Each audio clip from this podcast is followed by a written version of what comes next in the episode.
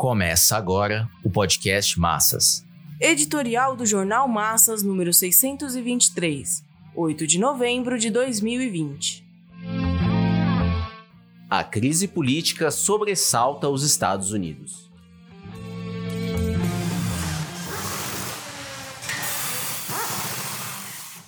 Qualquer que seja a eleição, o seu caráter de classe burguês permanece oculto. Quanto a esse conteúdo social, não importa se foi mais ou menos democrática, ou se foi limpa ou fraudada. O fundamental está em que as eleições são um instrumento de dominação de classe por meio da democracia de classe. A acirrada disputa entre democratas e republicanos não passa de duas variantes gerais da política burguesa na maior potência mundial. É preciso também esclarecer que se trata de duas expressões da mais poderosa burguesia imperialista. Esse é o motivo pelo qual, em toda parte, o noticiário tem sido dedicado em grande medida ao confronto entre Donald Trump, republicano, e Joe Biden, democrata. No Brasil, se nota um alinhamento da grande imprensa a Biden. O governo Bolsonaro se mantém semi-quieto, constrangido com a possibilidade de Trump ser derrotado. O presidente declarou apoio a Trump, os militares a Biden.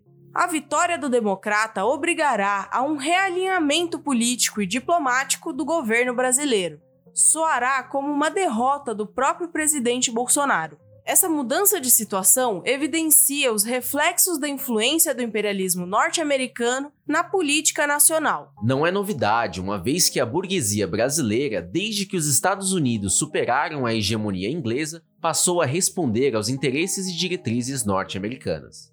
O que importa é a particularidade do alinhamento com o nacionalismo chauvinista de Trump e com as tendências fascistizantes que vêm ganhando força nos últimos tempos. Há esperanças de que com Biden se reverterá o curso do confronto traçado por Trump. Em lugar da polarização mundial, se retomaria as relações multilaterais, que antes de Trump se processavam nos organismos internacionais, como ONU, OMC, OMS, entre outras mais, e que antes se respeitavam os acordos internacionais, como o do clima, o mais comentado na disputa eleitoral. As divergências mundiais que ganharam novas dimensões após a crise de 2008-2009 se refletiram em forma de síntese na disputa eleitoral. No fundo, se encontra a crise estrutural estrutural do capitalismo, as forças desintegradoras da economia mundial, o retrocesso sofrido pelos Estados Unidos, a imersão da China, a falência da União Europeia e o declínio do Japão.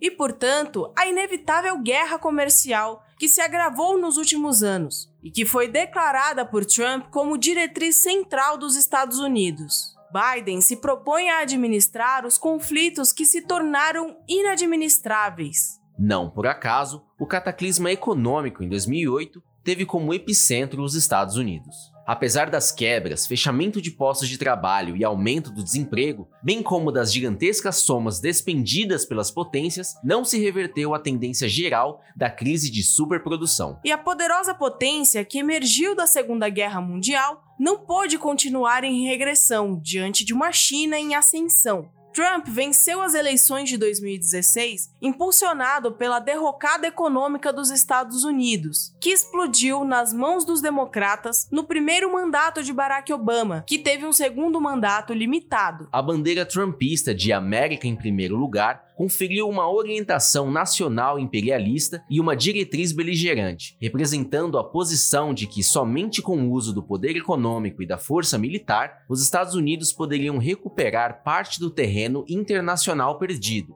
e resolver os problemas internos. Não há como Biden modificar substancialmente essa linha. A burguesia norte-americana está obrigada a frear o recuo de sua economia e a diminuição de sua influência comercial. O mesmo se passa com as demais potências na Europa e na Ásia. As forças produtivas superdesenvolvidas se chocam com as relações de produção que se tornaram um obstáculo ao seu crescimento. É o que explica a prolongada crise mundial marcada desde 2008 pela recessão, baixo crescimento e estagnação. É falsa a ideia de que com Biden os Estados Unidos se tornarão cooperativos, menos intervencionistas e menos ameaçadores à paz mundial. Não se trata de uma boa ou má orientação econômica, de uma posição mais ou menos beligerante, ou de uma posição democrática e outra fascistizante. Essas distinções na política burguesa e na disposição das forças econômicas estão, em última instância, determinadas pelas contradições capitalistas que voltaram a se manifestar no pós-Segunda Guerra. O imenso apoio eleitoral obtido por Trump, abrangendo camadas sociais distintas, comprova a tese de que, se não fossem a pandemia e suas consequências econômicas,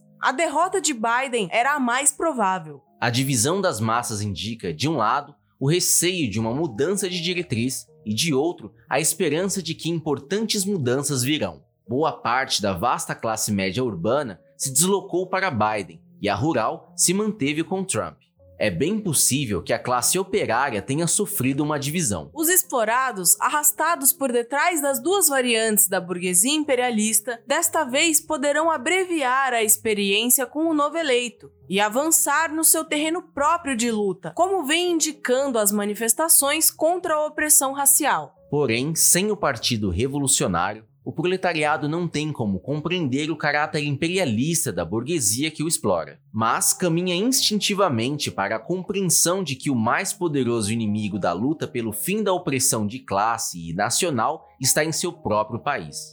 Os anos que virão serão de continuidade do agravamento da luta de classes mundial. O caminho da conquista da independência de classe jamais passa por eleições. A tarefa é a de desenvolver os combates pelas reivindicações e defender, no seio dos explorados, a estratégia da revolução proletária. De nosso lado, trabalhamos por levantar o Partido Operário Revolucionário como parte da tarefa por reconstituir o Partido Mundial da Revolução Socialista. A vanguarda com consciência de classe nos Estados Unidos continuará a lutar na contracorrente das ilusões democráticas das massas. Por isso, uma posição revolucionária, marxista-leninista, trotskista sobre as eleições é obrigatória.